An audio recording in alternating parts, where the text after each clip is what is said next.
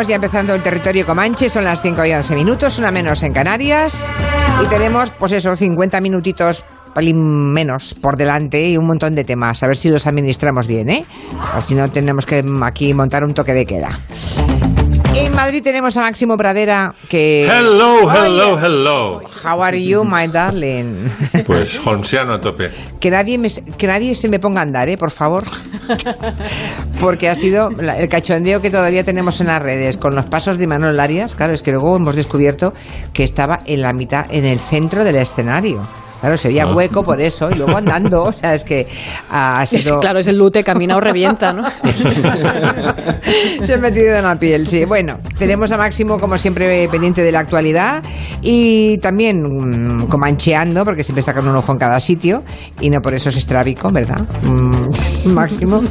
Aquí tenemos a Nuria Torreblanca, que Dame está... tiempo. Sí, sí. Preparada para hablarnos de un gran compositor hoy, Sí. Valdo de los Ríos, ya lo hemos anunciado. Eh, tenemos a Miki Otero, que nos va a recomendar una película hoy, ¿verdad, Miki?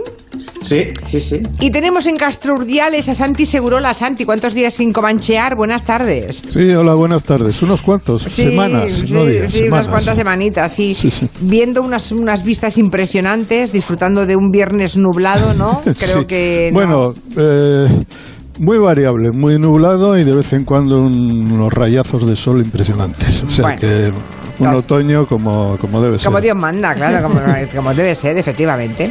Esta semana Máximo Pradera ha elaborado una, una playlist, una lista de, Sí. de canciones sobre uno de sus temas favoritos. Dirán algunos, ¿va a hablar de la moción de censura de Vox?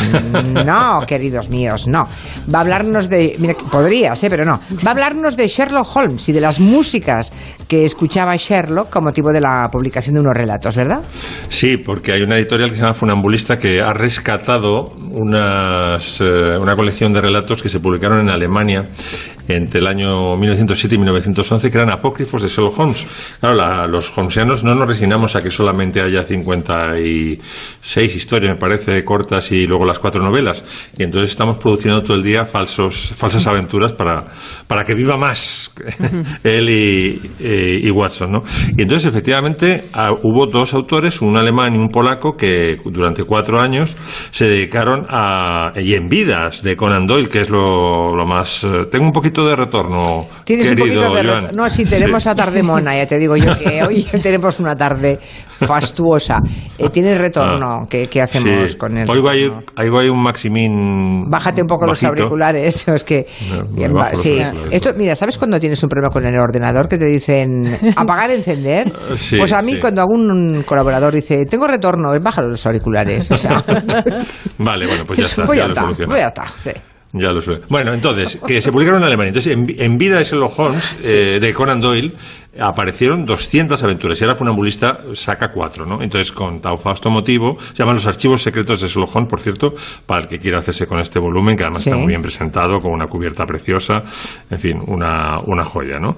Eh, Y a partir entonces, de ahí te has inspirado. A partir de ahí me he acordado de que, claro, eh, Sherlock Holmes es- eh, no es que sea un melómano, es que es, es que es músico. O sea, el tío tenía un violín que además era un Stradivarius, que lo compró en un mercadillo de estos londinense a precio de ganga y vale un potosí, ¿no? Y entonces el tío, cuando está, digamos, eh, languideciendo porque no tiene caso, y está saliendo ya de la droga, coge el violín y, y, rasga las cuerdas y toca melancólicas melodías que, mm, pues, bueno, a Watson en principio le parecen bastante bien, pero ya sabe él cuando está melancólico. Bueno, y otra cosa que hace eh, Holmes es, cuando tiene que desconectar de un caso porque Sí. no tiene suficientes pistas, dice, es inútil darle vueltas al magín, eh, Watson, vamos a desconectar. Y entonces, la forma de desconectar que tiene es llevarse a Watson a un concierto, bien en un auditorio londinense, bien en el Covent Garden, ¿no? Y entonces, voy a citar ahora los eh, episodios donde salen las distintas músicas y nos ponemos en el pellejo de Watson y Holmes para eh, saber qué, qué- música estaban escuchando. Por ejemplo, en la Liga de los Pelirrojos, que por cierto es uno de los episodios más absurdos y más delirantes de, de todo el canon eh, holmesiano, ¿no? Eh, le, le comenta a Holmes a Watson que prefiere la música alemana, la francesa la italiana, y se lo lleva a un sitio donde realmente tocó Pablo Sarasate, eh, que es el St. James Hall. Y he traído los aires gitanos de Sarasate, que yo creo que es la, la pieza más conocida de Sarasate. A ver.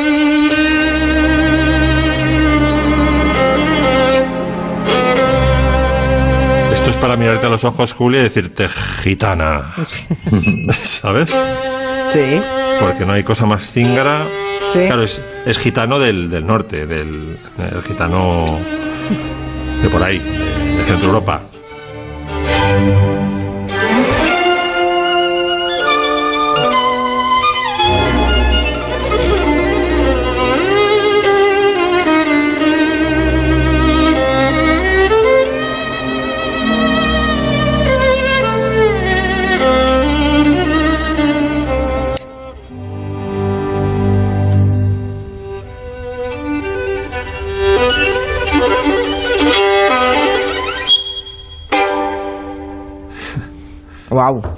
Mira, ahora, me he acordado, me ha venido a la cabeza, nada que ver con esta música, ¿eh? pero al hablarme de gitano me he acordado de aquella canción que can- ¿Cómo se llamaba la, solis- la solista de Fleetwood Mac?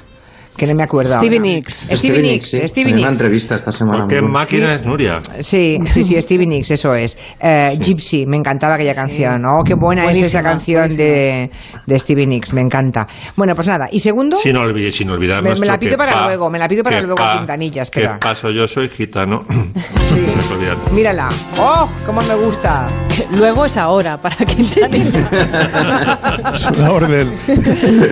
No me digáis que no es buena esta canción, ¿os encanta? Sí. Oh, Yo no la tenía trabajada. ¿no?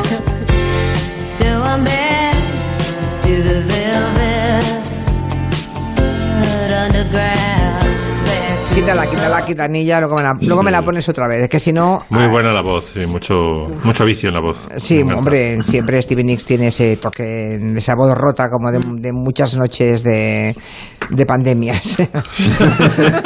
De pandemia sin ilusión. sí. mucha, mucha fiesta ilegal. sí, exactamente. Botellón. y no Bueno. precisamente en el barrio de Salamanca.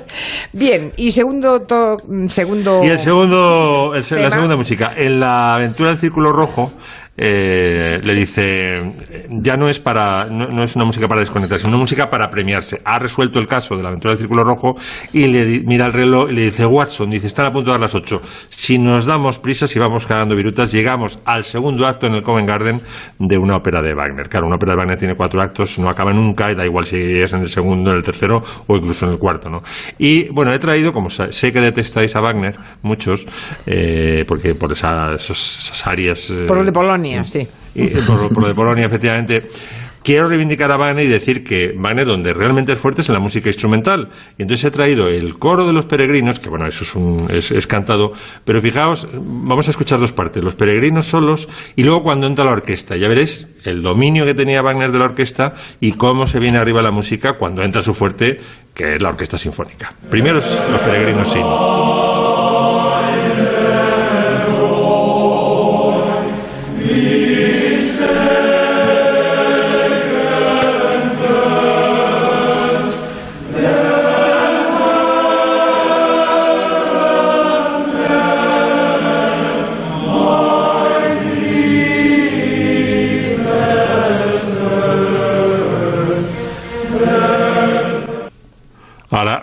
Ahora, la parte con, cuando ya empieza a entrar la orquesta con una figuración de cuerda impresionante.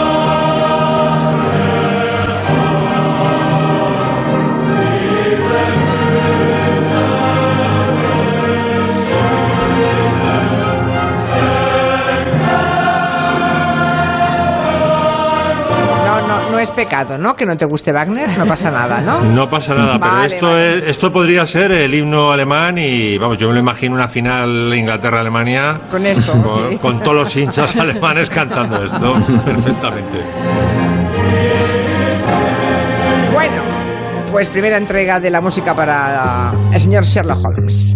Y ahora, Santi Segurola que ha descubierto un libro sobre un programa de música inglés muy interesante que nos quiere recomendar. ¿Se puede comprar ya? ¿Se puede comprar aquí también, sí? ¿O está- Todavía no, pero Ah, bueno. voy a hacer algo por la audiencia, por una vez. A ver, a ver. Es que, como tengo dos ejemplares de un libro excepcional, ¿eh? aviso, excepcional, que es en Ready, Steady Go, preparados, listos ya. El fin de semana empieza aquí, porque empezaba exactamente a las 6 horas de España, 7 horas de Gran Bretaña, un programa de música que cambió en la televisión inglesa y que cambió el mundo de la música, el mundo de la televisión, el mundo del negocio. Y este eh, se acaba de publicar un libro que de Andy Neal eh, enorme, 200 y pico páginas, con unas fotos maravillosas, todo lo que se puede saber de ese programa, quién actuó en cada sitio, la importancia que tiene, las... eh, eh, hay textos de Mick Jagger referidos a este programa, de Pete Townsend, de Eric Bardon, todo el mundo. Todo el mundo estuvo allí, coincidió con... Nací en 1963, en agosto.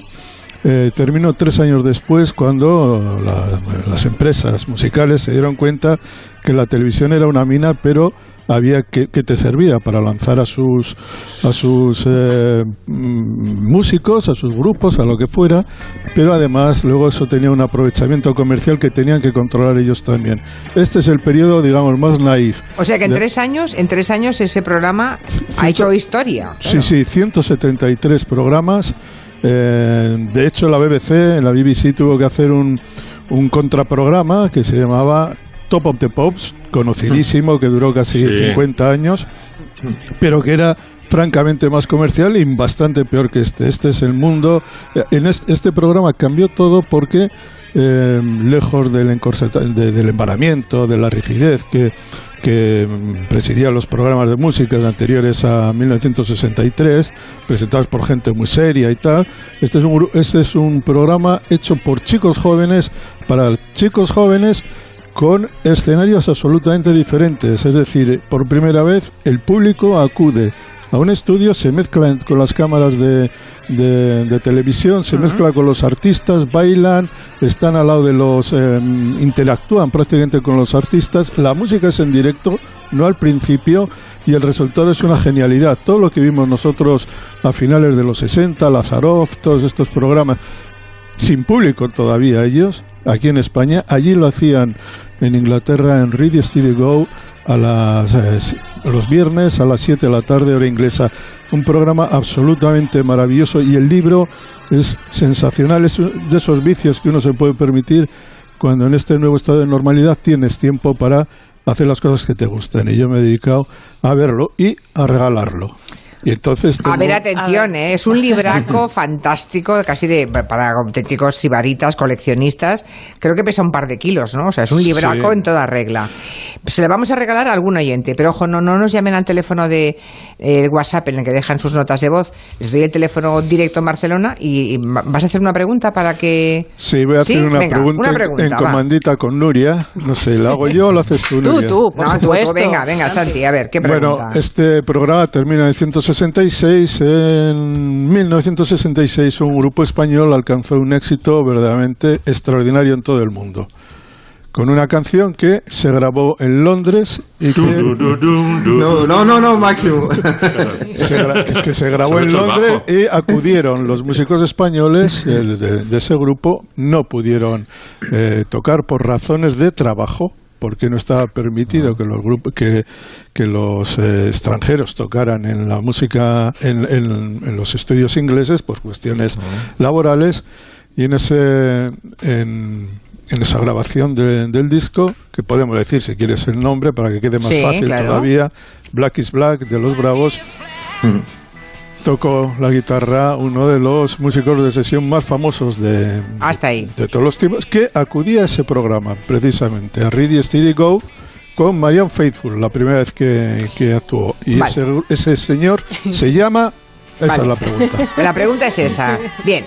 Y si quieren llamarnos es el 90, en demasiadas pistas. El 93 que va, 3 que va. Somos facilones. Hombre, 93 343 54 50, 50, no vale WhatsApp, ¿eh? lo ponemos en directo. El libro 93 dedicado por Santiago, ¿no? Entiendo. Sí, yo haré una dedicatoria al que le toque. Vale, 93 343 54 50. Vale, pues mientras esperamos la llamada a ver si saben que, cuál fue el músico inglés que tocó en la canción que estamos escuchando, el Black is Black de, de los Bravos. Si lo saben, porque se encontraron por allí a ese músico excepcional. Era, Porque era estaba músico, grabando. era músico de estudio que Vale. trabajó para muchísimos grupos, para muchísima gente, No, no. pero que luego... ¿qué No más que te diga? pistas, no más pistas, ya está, ya está. Enseguida les hablamos de El Gran Baldo de los Ríos. De 3 a 7.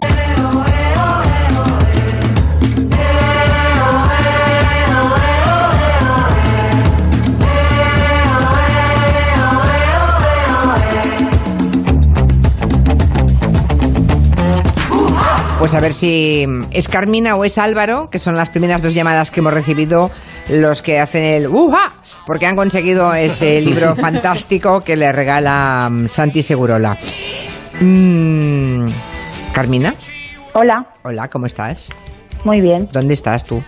en Zaragoza. En Zaragoza. Bueno, Muy bien. no es que vayáis muy bien en Aragón tampoco, ¿eh? Bueno, mm, corramos un tupido velo. Sí, corramos un tupido velo en todas partes Yo- porque eso es, eso es. sí, en Cataluña bueno, también hemos pegado un salto hacia adelante terrible. Bueno, en fin, sí. vamos a dejarlo. trabajo a casa, de casa al trabajo Eso y, es. y Mm. poquito más. Es lo que hay que hacer, me toca otra. Exactamente, así estamos. Pero mira, si te llevas un libro, menuda alegría te Sí, llevas, ¿no? A mí perfecto, sí, sí, además me encantan. Bueno, pues venga, ¿tú sabes la... ¿Le repites la pregunta, Santi? Sí, que músico de sesión de estudio inglés había participó en la grabación del Black is Black en Londres. Hay que decir que Black is Black fue número 2 en Inglaterra, año 66, y número 4 en Estados Unidos. ¿Y bien? ¿Quién Pues no estoy segura, creo que es Angus Young, ¿puede ser? No, Ah, no. No, Ah, vaya. qué pena. Pues nada. Guau, guau, guau, sí. Leere- leeremos otra cosa, pues. Sí. Un beso, Carmina. Gracias, Hasta igual. luego. A ver, el siguiente. ¿Qué tal, Álvaro? Hola, Julia. ¿Qué Encantado. tal? Pues yo, yo, yo más, de que estés en casa, que nos llames, que estés comancheando. Y si te Claro, podemos bien. regalar el libro, bueno, si te lo puede regalar Santi, que aquí no hay que apuntarse la, el- la medalla, se la apunta él. ¿eh? Bueno, ¿tú sabes la respuesta al músico que- inglés que tocó? Diría que es Jimmy Page. Jimmy Page. bingo. ¡Bingo! ¡Vale! Pues qué te- bien, pues muchas gracias. pues tienes- el que de, que- de Segurola.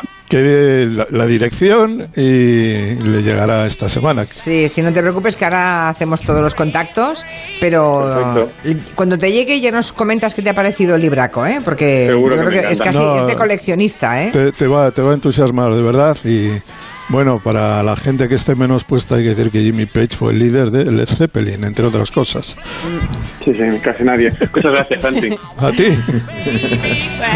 Un beso, Álvaro, hasta siempre. Chao. solamente fue el, el guitarrista de Led Zeppelin, sino el encargado de que hayan prosperado todas las tiendas de guitarra del universo, porque siempre se toca escalera hacia el cielo. es verdad. Es verdad. Sí, no sé Sí, qué Smoke on the. Water y, y esa. Pues sí, vamos a hablarles ahora de uno de los mejores músicos que ha tenido este país, que es Baldo de los Ríos, y esta adaptación que hizo maravillosa de la novena de Beethoven, ¿no?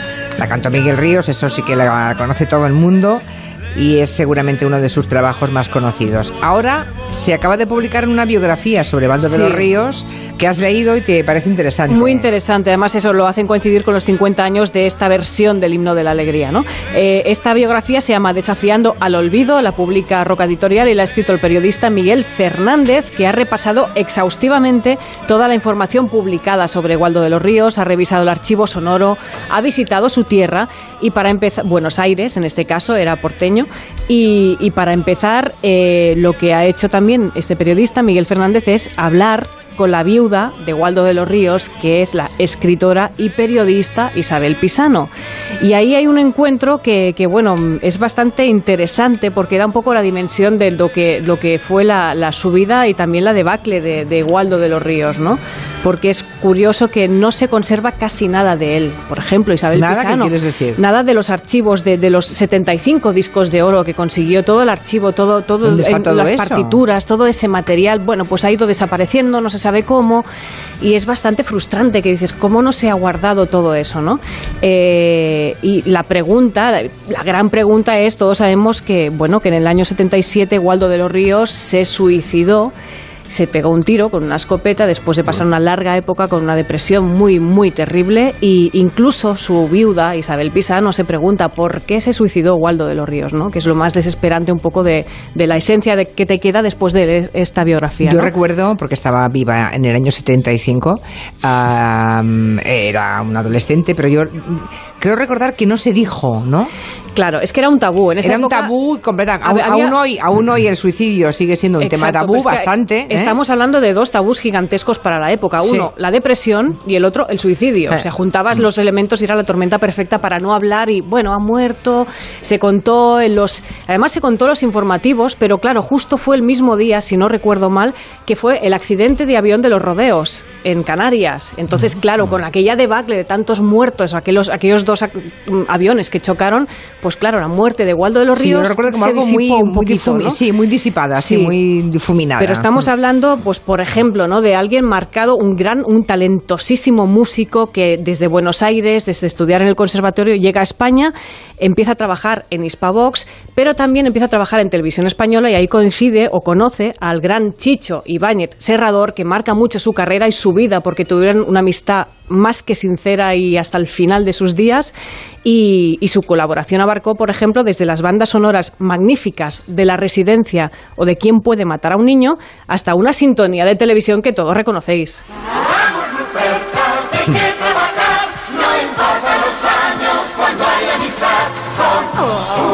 Perdón, aquí hay un error, Nuria. Sí.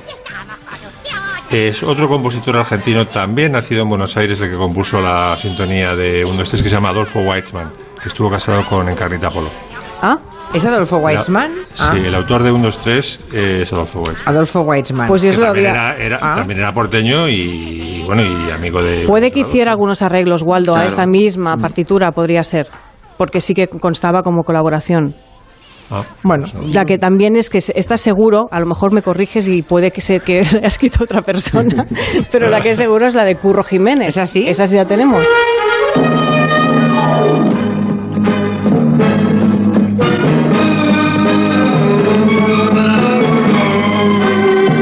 esta sí es de Baldo de los Ríos, ¿no? Sí. Luego investigaremos si hay el arreglo, pero sí que constaba por ahí también como participador por Waldo de los Ríos. Ah, pues bueno, lo Lo que buscaremos. es increíble sí. en la sintonía de 1, 2, 3 es que cantaba Narciso Ibáñez. Sí, cantaba y hacía la voz de. Bueno, luego fue Sí. la Ruperta también. Pero esta, esta careta musical, esta sintonía para Curro Jiménez es fabulosa. Ah. O sea, Fantástica. es que te pone en acción ya. Es que solo con oír esto, más o menos sabes, bueno, más o menos sabes cómo va a ser la serie. Por cierto, Sí. Y piensas en los seres. Sí. que por cierto también colaboró con artistas de la época, Exacto, ¿no? en esa época empieza a trabajar, pues bueno, desde Rafael, Karina, Maritrini, dirigió la orquesta incluso durante la grabación de Soy Rebelde de Janet, o le dio una nueva vida a la canción de Palito Ortega, Corazón Contento, en la versión de Marisol. Tú eres lo más lindo de mi vida, aunque yo no te lo diga, aunque yo no te lo diga. Yo no tengo alegría, yo te extraño de noche, yo te extraño de día. Fueron años mm, muy buenos para él, Muchísimo de reconocimiento, mucho éxito, sí. mucha fortuna, muchísima fortuna, vivieron muy bien, estuvo, bueno, la verdad es que, que vivió bien la vida, digamos, ¿no? Hasta que las cosas empezaron a torcerse, pero estamos hablando de alguien que le dijo no a Stanley Kubrick cuando le propusieron y le ofrecieron preparar la banda sonora de La Naranja Mecánica, o sea, estamos a este que no. nivel, sí, sí, sí. ¿Qué pasa? Bueno, pues la vida se va complicando, la cosa fue mal, una depresión gigantesca, acabó en suicidio y ahora sí que se están preparando varios lanzamientos de su obra musical y Televisión Española está preparando un documental. Bueno, pues nada, lo veremos. Aunque su memoria se ha perdido para muchísima generación, ¿eh? Hay mucha gente que ya no ha oído hablar de Bando de los Ríos. Exacto. Es terrible. Bueno, hablemos del juicio de los siete de Chicago, que mm, es una peli que mucha gente está comentando, que qué buena es, que qué bien escrita está. Ah, Miki estaba deseando que llegase el Comanche para recomendarla. ¿Sí, no? Sí, sí, ¿Te ha sí. gustado Es- mucho? Me ha gustado porque me, me interesa mucho ese caso desde siempre. Había leído como los libros que se habían publicado sobre el tema y es un caso que me, que me interesa mucho. Y además esta semana es la semana de su creador, de Aaron Sorkin, que sabéis que es el ideólogo, bueno, el, el autor del ala oeste de la Casa Blanca, de, de esta serie, digamos que planteaba un presidente maravilloso en el despacho Oval. Y parece como que en los momentos de campaña electoral con candidatos mediocres, sobre todo uno de ellos, parece como que, que recurren a Sorkin, ¿no? Para imaginar eh, dónde está el espíritu realmente, eh, el buen espíritu, digamos, de Estados Unidos.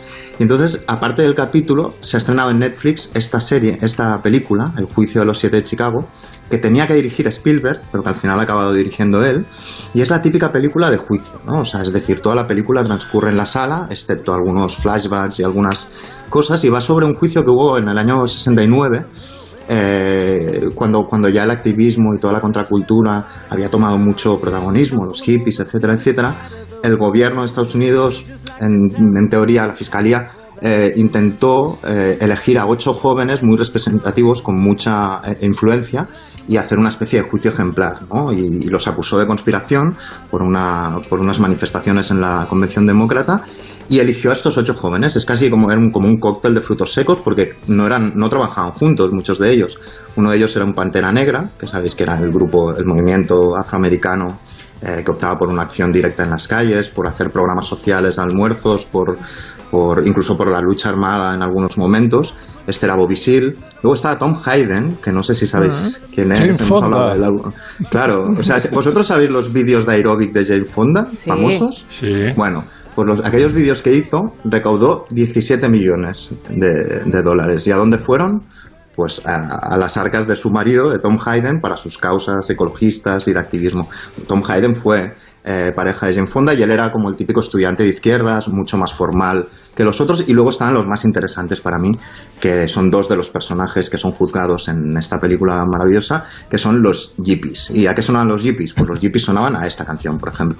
Get off the jams, motherfucker! Yes!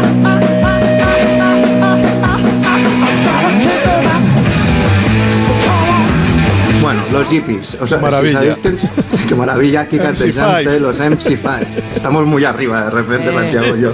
Y Nuria, seguramente. También, también. Eh, el, movimiento hippie es curioso, ¿no? Son como los hippies más divertidos, ¿no? Ellos decían que ellos apuntaban a todas las revoluciones eh, bailables y ellos se definían como hijos de Marx y de la Coca-Cola. Y eran fans de Warhol y eran fans de Marcuse y de McLuhan, ¿no? Es decir, lo que ellos querían era una guerra cultural y simbólica y era in- infiltrarse en los medios de alguna manera, pues haciendo payasadas, haciendo concentraciones absurdas, pero para que vinieran los medios de, de comunicación, eran muy amantes del teatro de guerrilla, del teatro en la calle, y hacían cosas aparentemente tontas. Por ejemplo, en el año 67 eh, hicieron una, una manifestación enorme para hacer levitar el Pentágono. Este era el lema de la manifestación. Evidentemente, el Pentágono no iba a levitar, no iba a levitar, pero, pero se apuntó un montón de gente intrigada por qué pasaría, salió un montón en los medios de comunicación y así, digamos, sus reivindicaciones se, se hicieron más conocidas, ¿no?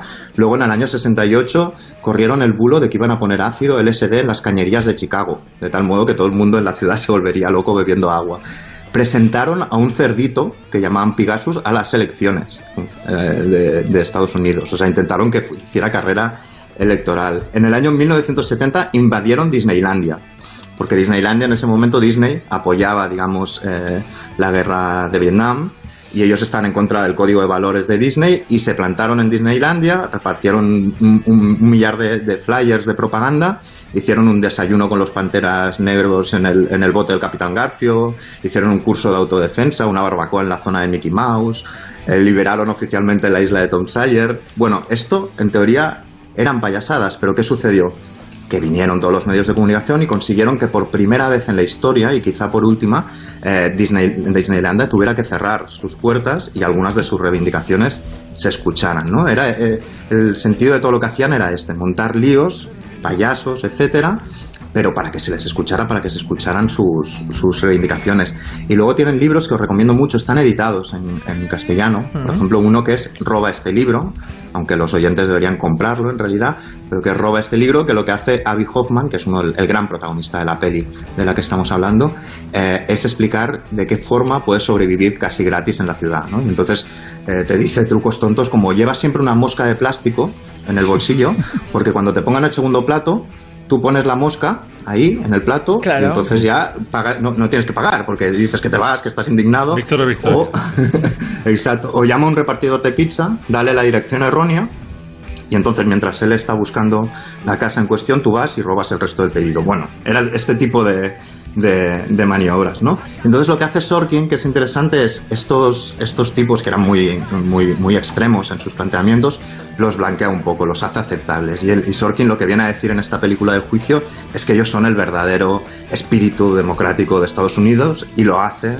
en este momento de elecciones, no en vano, ¿no? Pero Y la historia de condenas- este- Hay gente que condenas lo quiere ver fuertes, esta noche. Hay gente que lo quiere ver esta noche y dice que no le cuentes nada. Pero las No, el- condenas no... ah, Cuidado, ¿eh? No vamos, no, no vamos a decir cómo, cómo acaba la película, pero sí cómo acaban ellos dos, porque es curioso. Ellos dos eran los líderes del hipismo más carismáticos, ¿eh? Abby Hoffman y Jerry Rubin. Jerry Rubin se desengaña con, el- con todo este tema. Dice que ha dado su vida por, por la causa y por la otra gente y se inventa una cosa un pelín oportunista que es el socialismo del yo. Y se dedica a, a sus movidas, o sea, es decir, a ganar dinero básicamente. Es uno de los fundadores principales de Apple, con lo cual ya millonario, y al final este hippie tan antisi- antisistema, etcétera, etcétera, acaba siendo broker de, de bolsa. Imaginaros el periplo que hace. Y Abby Hoffman sigue lo contrario, por ser fiel a, a sus, a sus raíces, eh, acaba fatal, acaba un poco con una depresión increíble, se hace la cirugía estética para que no lo reconozcan por la calle eh, y acaba, acaba muy, muy, muy mal, digamos, acaba como acaba Waldo de los Ríos, se suicida finalmente en el año 89. Vaya día llevamos. Vaya día llevamos. Pero este recorrido es curioso porque es de la Alegría, contracultura alegría. a la publicidad. Si habéis visto Mad Men lo sabréis, ¿no? Como a veces cosas, ideas del hipismo y de la contracultura acaban en la publicidad, acaban en cómo vende sus productos Apple o en cómo en, en muchas maniobras publicitarias, etcétera, etcétera. Y los hippies son estos protagonistas de esta peli son muy importantes en este sentido para muchas de las cosas que se hacen ahora también. ¿no? Dice Santi Segurola, y yo le doy la razón, que es momento de reivindicar a Bruce Springsteen, que hoy publica nuevo disco y tiene buenas críticas de momento. Muy buenas, muy buenas. Esta es la críticas. canción que más te gusta, ¿no? Del disco. Bueno, es- el disco creo que se ha lanzado, hoy lo puedes escuchar en las diversas plataformas. eh, eh, se había lanzado un single con una canción Ghost y otro con la canción que da título al álbum, que es eh, Una carta para ti, Letter to You.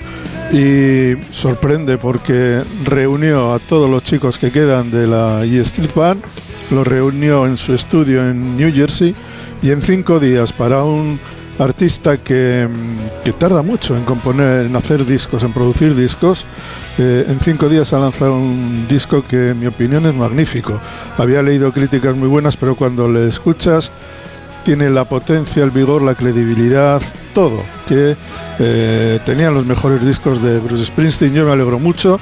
No soy un isprestiano de, de- de libro, pero eh, cuando escuchas este, este disco te alegras de que, de que este hombre todavía sea capaz de, sea capaz de hacer obras de tanta potencia. Esta canción es... ¿Cuántos años tiene ya Springsteen? 7-1, 71. 7-1. Y fíjate cómo está, ahí está con todos, con Max Weinberg, con Steve Van Zandt, con eh, todo, toda la, toda la banda, y suena de maravilla, déjalo un poco que corra ahí.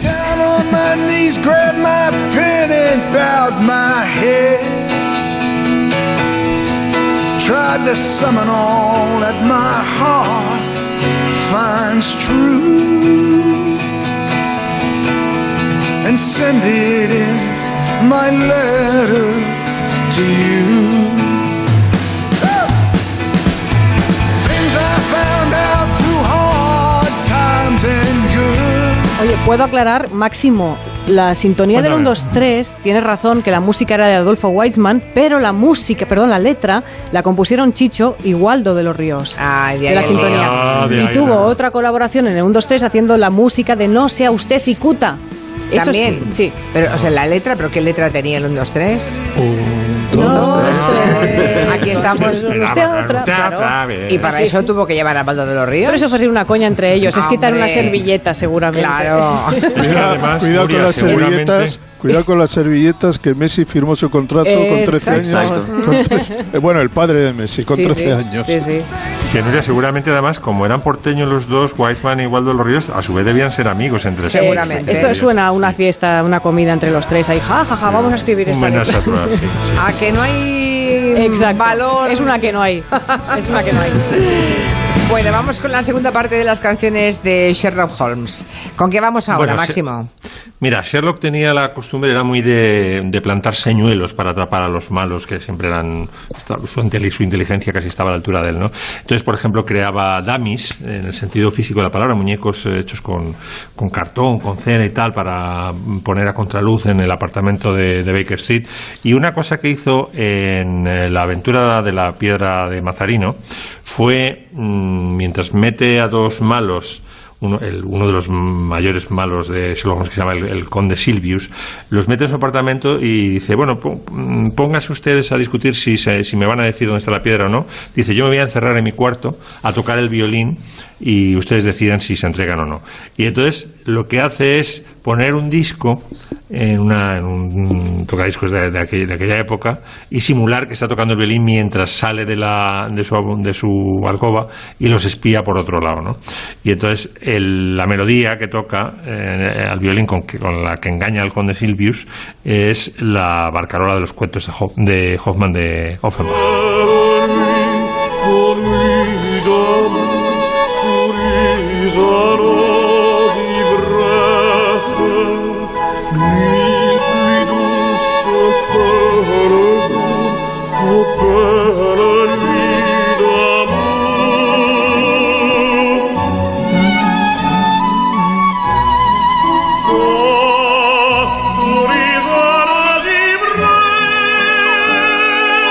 Este, por cierto, es Plácido Domingo, en sus años más fructíferos, en un dueto con Itzhak Perlman.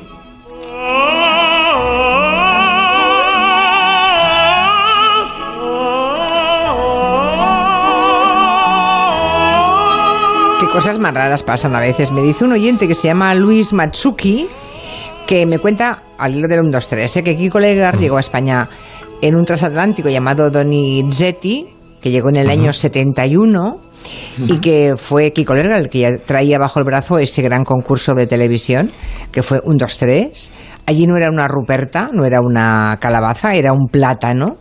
Y dice que él lo veía en Perú en 1970 o sea el 1, 2, 3 existió O antes. Sea, un formato, igual es un formato adaptado por... bueno, este dice que lo veía en Perú en el año 1970 y que él regresó de allí con ocho años en el mismo barco que venía Kiko Ledgar. Ostras, qué bueno. Joder. Luis Matsuki se llama, qué historias, ¿no? Para Bueno, mí el mejor presentador de números 3 por encima de incluso de, de Mayra.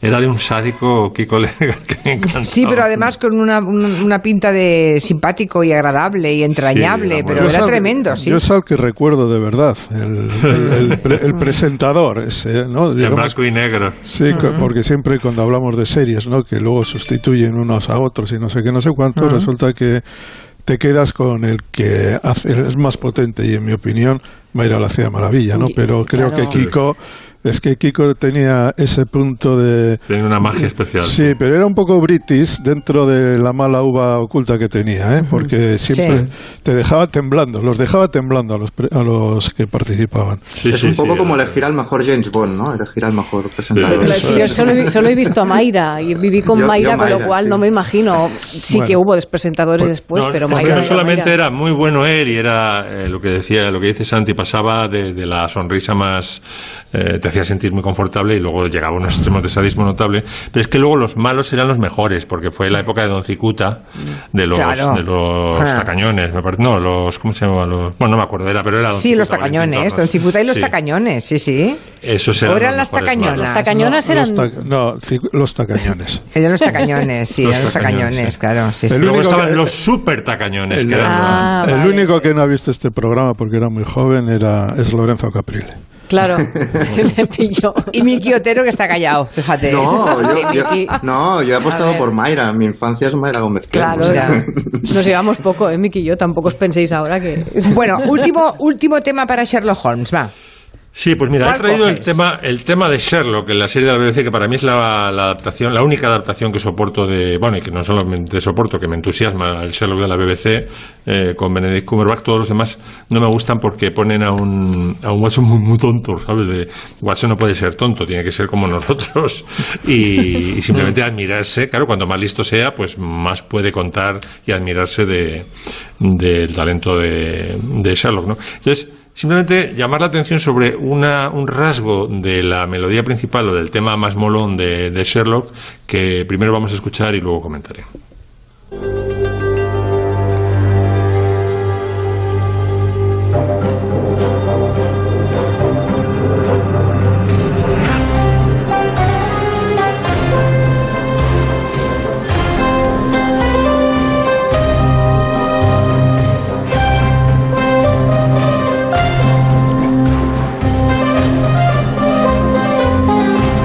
Gran tema, bueno, lo ¿eh? peculiar, eh, un temazo. Lo peculiar de este tema es que aparece un instrumento oriental que se llama el santur, que es una especie de dulcimer o de, de- de címbalo percutido, ¿no?